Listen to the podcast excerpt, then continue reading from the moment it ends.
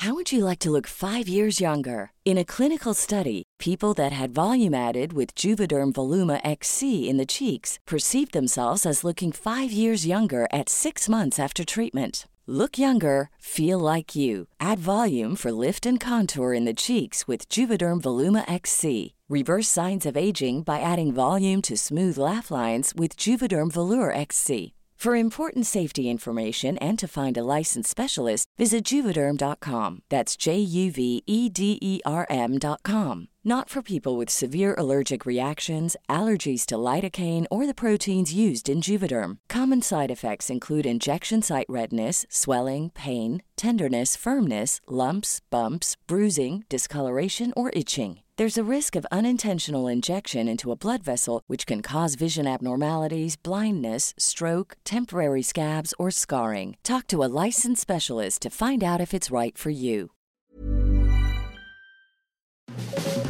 Las claves del mundo.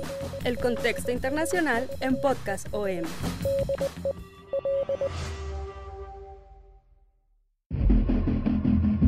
Ecuador está viviendo una auténtica guerra. En esta semana, al menos 118 personas murieron y 80 resultaron heridas en un nuevo enfrentamiento entre reos en la penitenciaría de Guayaquil, una de las más peligrosas de Ecuador, y esto está volviendo a poner de manifiesto la grave crisis carcelaria que se abate en el país desde hace ya tres años.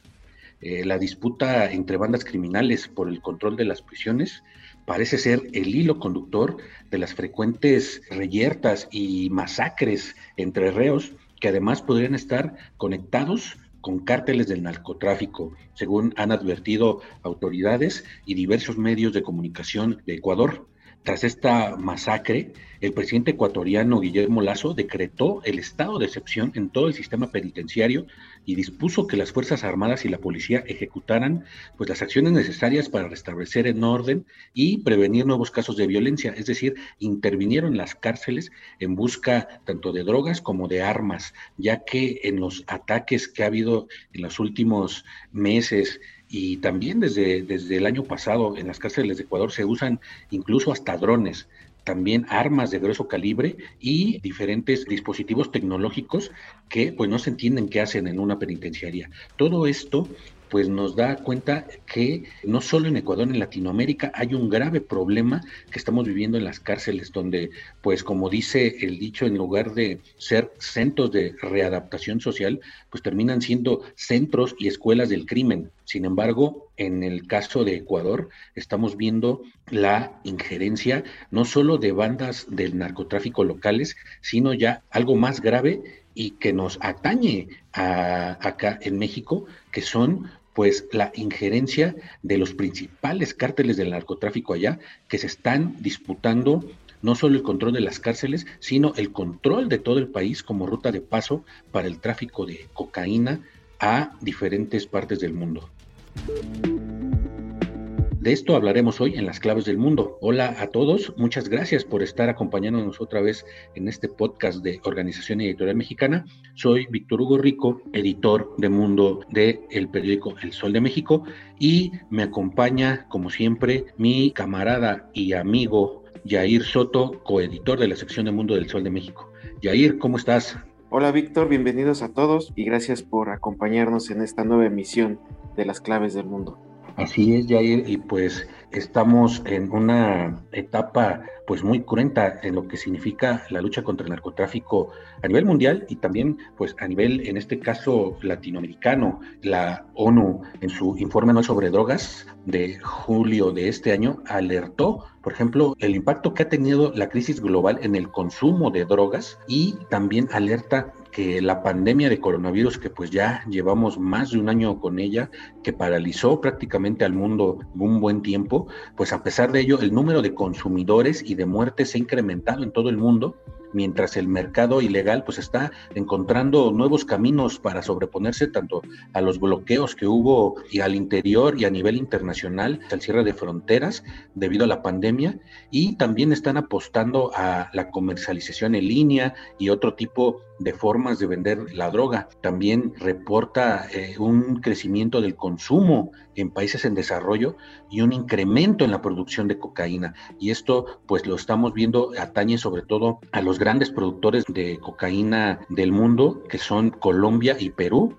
Y ahí juega un papel muy importante Ecuador porque, bueno, es vecino de estos dos países y aparte es una ruta de tránsito muy importante que están empezando a usar los cárteles, sobre todo mexicanos, que son los que dominan en esta parte de, del mundo en América Latina y en particular en el puerto de Guayaquil, donde se dio esta cruenta masacre entre reos Sí, efectivamente vi que Ecuador se ha convertido en el centro de atención en estos momentos por esa masacre de reos que eh, uno podría pensar que nació apenas eh, todavía el año pasado con dos anteriores motines en el país y realmente esto va más allá, ¿no? Y como dices, va de la mano con el narcotráfico porque precisamente es por tema del narcotráfico que se vivió esta 40 masacre a finales de, de, septiembre, que ha sido considerada, bueno, es que las cifras hablan por sí solos, pero es la más mortífera de todas las ocurridas últimamente. En febrero de este año hubo una masacre de 79 reos y en julio la, la penúltima, que fue de 22 muertos, y entonces estamos hablando de tres amotinamientos que están dando cuenta de una grave crisis carcelaria en el país sudamericano y sobre todo que ya el mismo gobierno ha reconocido que tiene que ver directamente con pleitos de grupos delictivos que están eh, orquestados por los dos más fuertes a nivel eh, nacional aquí en México y también pues como ya lo estamos viendo a nivel internacional, estamos hablando del cártel de Sinaloa y el cártel Jalisco Nueva Generación, que son dos, eh, las dos grupos narcotráficos muy fuertes que están pegando muy duro y sobre todo que se han instalado por debajo del agua en Ecuador con un perfil muy bajo y es precisamente lo que buscan los narcotraficantes, ¿no? De buscar países, territorios de perfil muy bajo. Nosotros podemos pensar que no pasaba nada en Ecuador en tema de narcotráfico, no se han escuchado eh, notas rimbombantes mediáticas sobre decomisos, aunque sí los hay, pero no al nivel de cuando se habla de Colombia, de Venezuela, de Perú, en Ecuador casi no se habla de eso y podríamos creer que no existen este tipo de problemas, pero sí que existen y, como lo mencionaba, sobre todo porque Ecuador se ha convertido en un punto estratégico de, distribución, ¿no? Tiene su mares en Pacífico y conecta directamente con los mares de, México, acá con Jalisco, con Michoacán, que son la, principal entrada de, de, droga para su distribución hacia México rumbo a Estados Unidos, entonces muy importante. Por otro lado, zona terrestre tenemos la entrada hacia el Amazonas, ¿no? Donde está Brasil, donde está rumbo a Venezuela y pues directamente que tiene frontera con Colombia y esto también ha representado un territorio que está generando muchísimos ingresos para el narcotráfico y es por eso que muchos grupos se han tratado de instalar en Ecuador, como el caso de, de los cárteles mexicanos, y no nada más están peleando, como dices, en los territorios, sino en el interior de las cárceles, ¿no? Que es uno de los principales centros de distribución de drogas y ahora lo vimos reflejado a finales de septiembre con este último eh, motín que dejó casi 120 eh, muertos y que, eh, bueno, estamos viendo que es el conflicto de varias bandas que el mismo medios locales de Ecuador han hablado de, son grupos como los choneros, los pipos, tigorones, Chone Killers, Lagartos y Lobos, que son las bandas que están mandando en las cárceles, no solo de Guayaquil, donde sucedió este último evento, sino en todas las prisiones del país. Y estos grupos eh, que pelean entre sí están comandados, como comentaba, por el narcotráfico mexicano principalmente. Así es, Jair, de esta masacre en particular, en esta penitenciaría del litoral, como se llama a este centro carcelario en Guayaquil, se habla de que de todas estas bandas que acabas de mencionar, en particular, esta masacre se dio por una disputa entre los llamados choneros y los lobos, según los medios de comunicación de Ecuador, eh, los choneros, es el brazo armado del cártel de Sinaloa y los lobos sería el brazo armado del cártel Jalisco Nueva Generación. Esto es lo que mencionan allá eh, en Ecuador y se cree que pues inició, digamos, por algo inocente, esta masacre, ¿no? Según versiones eh, también periodísticas y de la policía de Guayaquil, eh, los reclusos de una de estas bandas estaban celebrando el cumpleaños de uno de sus líderes y entonces hace, hicieron alarde de que ellos tenían el poder en la prisión. Esto molestó a otras organizaciones rivales que estaban ubicadas en otros pabellones y esto desató los enfrentamientos con armas de fuego e incluso granadas, según el eh, diario ecuatoriano La Hora. Esto, pues la Fiscalía de Colombia señala que la lucha por ostentar el poder al interior de esta penitenciaría y la intención de las autoridades de trasladar a los cabecillas, a los líderes de estas organizaciones delictivas a otros centros penitenciarios es lo que ha sido el detonante de los enfrentamientos. Esto nos da cuenta, esto es, no es algo, como bien decías, no es algo nuevo en Ecuador, tampoco es algo nuevo en América Latina. Últimamente también el poder del narcotráfico ha permeado en las cárceles de Brasil, por ejemplo, donde también eh, en los últimos años hemos visto amotinamientos, hemos visto masacres también muy, muy fuertes y que tiene que ver con peleas con luchas eh, internas entre los principales grupos del narcotráfico allá en Brasil. En Venezuela también hay seguido este tipo de, amotinamientos y de masacres por peleas entre grupos rivales de delincuentes.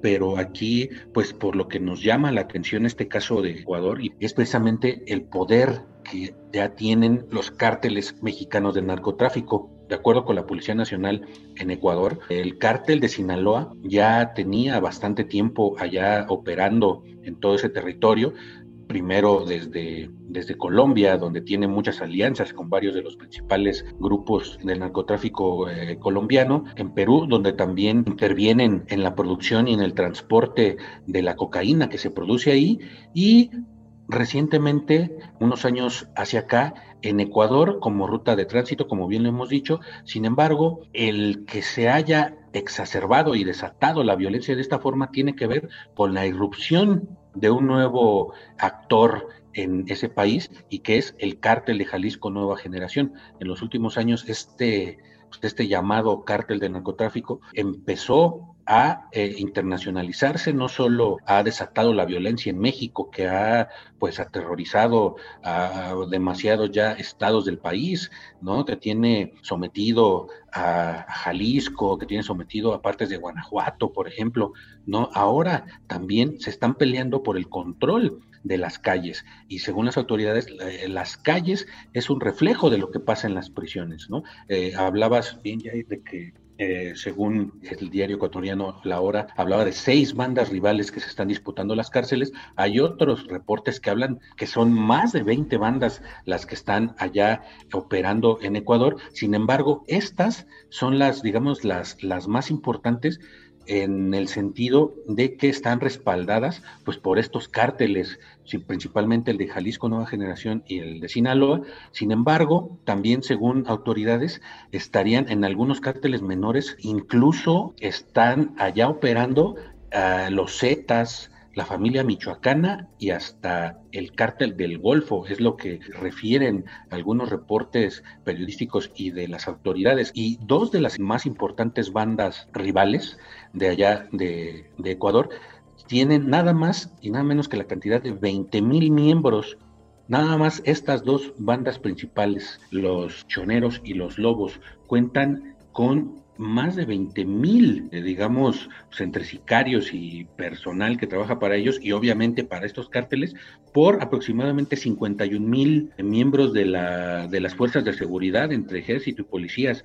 Entonces, pues es una lucha bastante desigual la que está viviendo allá en Ecuador y es lo que ha hecho a las autoridades eh, reconocer eh, ya lo están reconociendo que estos grupos del narcotráfico, estas eh, organizaciones transnacionales, son organizaciones mundiales de narcotráfico, pues tienen incluso más poder que el propio Estado. Esto lo está reconociendo Ecuador. Entonces, esto ha llevado pues a levantar las alarmas a nivel internacional. Varias organizaciones humanitarias, la ONU, están señalando que esta crisis pues no solo es crisis de prisiones, es una crisis realmente pues de, seguridad eh, internacional, tiene que ver con el narcotráfico internacional, tiene que ver con la cuestión de los derechos humanos en el interior de las cárceles, pero también tiene que ver con la pobreza en las calles del país, pues que obliga a tanta gente a enrolarse en las filas de, de narcotráfico, ¿no? Sí, ha sobrepasado al gobierno y eso mismo lo saben las mismas prisiones, ¿no? Eso explica cómo es que ingresan tantas eh, armas a las prisiones y cómo es que pueden llevarse a cabo estos eh, mítines sin ningún problema, ¿no? Porque incluso los mismos reos saben que eh, no hay capacidad de respuesta de las autoridades para controlarlos. Ahora el presidente con la declaratoria de estado de excepción que permite el ingreso de los militares a las prisiones, solamente así, entre comillas, podrían estar eh, controlando la, atención en la prisión, que sí realmente también cabe destacar que esta serie de hacinamientos que, que ocurrieron en, los últimos tres años explotaron por dos razones, eh, lo que recopilan medios locales. El primero de ellos es porque justamente en 2018 inició un, un problema de hacinamiento en las, en las prisiones en el que eh, se dispararon el número de ingresos y no había manera de controlar las poblaciones en las cárceles ecuatorianas y por otro lado una serie de muertes de algunos líderes que también empezaron a provocar el disturbio de, entre las bandas y romper la relativa paz que existían de estos grupos delictivos en las prisiones. Eh, estamos hablando en primer lugar en 2019, eh, que fue asesinado uno de los cabecillas que trabajó para el cártel de Sinaloa. Estamos hablando de Telmo Castro, eh, que fue eh, operador del cártel de Sinaloa en Ecuador. Él fue un miembro del ejército destacado que una vez retirado trabajó para el cártel mexicano. Sin embargo, fue detenido varias veces, incluso fue delatado eh, durante el juicio del Chapo Guzmán en Estados Unidos recientemente y luego ya en su ingreso en 2019 en Ecuador, su tercer ingreso, eh, fue asesinado. Eh, obviamente no representó un golpe para el cártel de Sinaloa, pero sí representó un golpe para las cabecillas dentro de las cárceles. Ese fue el primer asesinato que empezó a tambalear la seguridad de las prisiones y por otro lado también está la muerte de Jorge Luis Zambrano, eh, conocido como Rasquiña, que era el líder de la banda de los choneros, estos uno de los grupos de los que estamos hablando, y que con su muerte los grupos contrarios intentaron tomar el control después de la caída del líder y entonces eso también desató eh, una serie de, enfrentamientos que vienen desde el 2019 a la fecha y que hoy justamente el este año, el último que registramos con 116 muertos, ha sido el más letal y que, eh, como dices, Vic, ha prendido las alarmas internacionalmente. Sí, Jair, nada más ahí otro dato importante. Guayaquil, no por nada, pues es ahorita el epicentro de toda esta crisis penitenciaria y de violencia en Ecuador, porque desde su puerto, de acuerdo con información de las autoridades ecuatorianas, desde este puerto sale el 80% de la cocaína que llega a Europa en cargueros allá con materias primas. O sea, llega de Colombia, llega de Perú y aquí la empaquetan en Guayaquil y desde el puerto pues sale. Y este puerto pues es el que también se están disputando estos cárteles de, de narcotráfico, pero no son los únicos, son los más fuertes, pero desde el 2017 Guayaquil ya también es el eslabón de cárteles que llegan de Europa. Se habla de montenegrinos, de albaneses, de griegos, belgas, holandeses e incluso españoles. Es lo que se ha podido encontrar, ¿no? Es un hervidero realmente de crimen organizado, esta parte del mundo, ¿no? Que ahorita no, nos atañe. Y también llama la atención que allá en Ecuador han eh, puesto mucho énfasis en la crueldad con que ahora se están llevando a cabo las masacres allá en las en los reclusorios hablan de de decapitados, hablan de, bueno, no vamos aquí a mencionar pues todo el tipo de torturas que son expuestos muchos de los reclusos que terminan pues desgraciadamente muertos en estas masacres, en estos motines y lo que hablan las autoridades es de que eh, esto no se veía antes y lo están atribuyendo a que vienen, y así lo llaman, de la escuela del narco mexicano. O sea, el narco mexicano incluso está exportando estas cruentas formas de morir y de asesinar a sus rivales. Esto pues realmente es algo preocupante y es algo pues muy penoso eh, ver cómo el nombre de, México empieza a ser escuchado por esos lados, por este tipo de,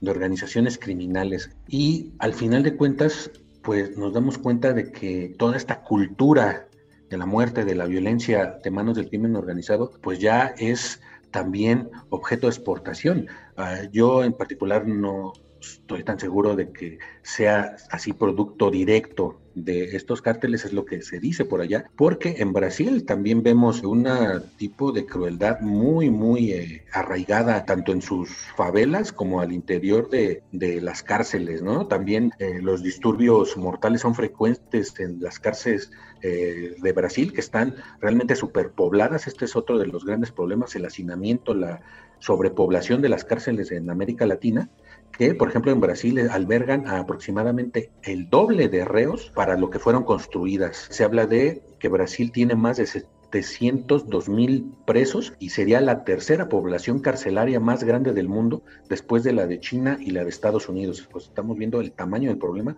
que tiene que ver también con el tamaño de Brasil. Es un país inmenso con, con una población también eh, inmensa y entre sus, sus peores motines ha sido, por ejemplo, el que sufrieron en mayo de 2019, donde 55 reclusos fueron asesinados.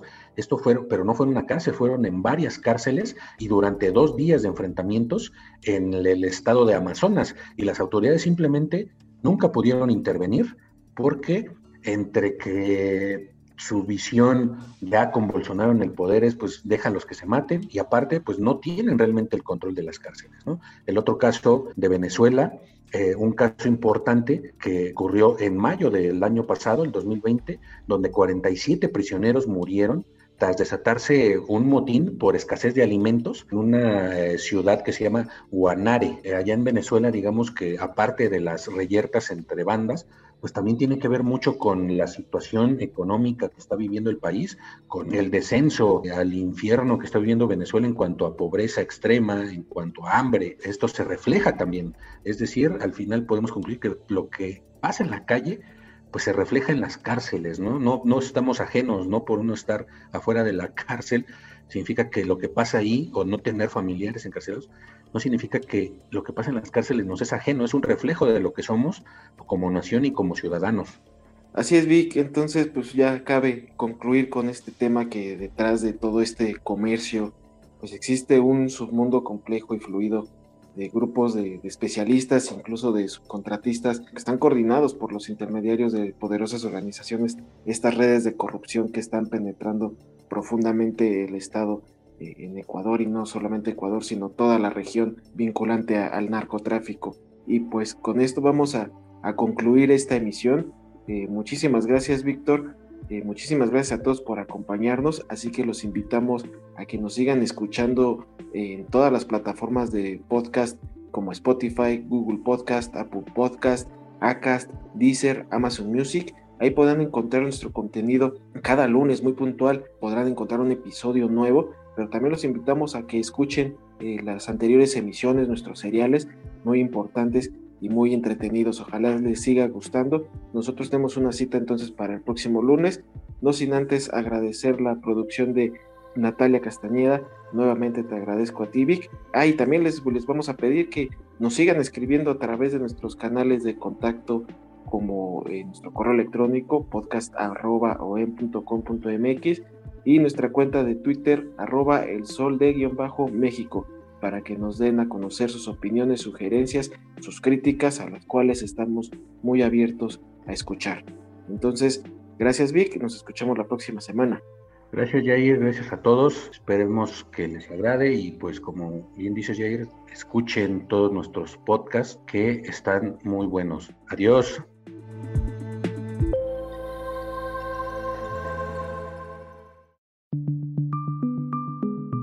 Es una producción de la Organización Editorial Mexicana.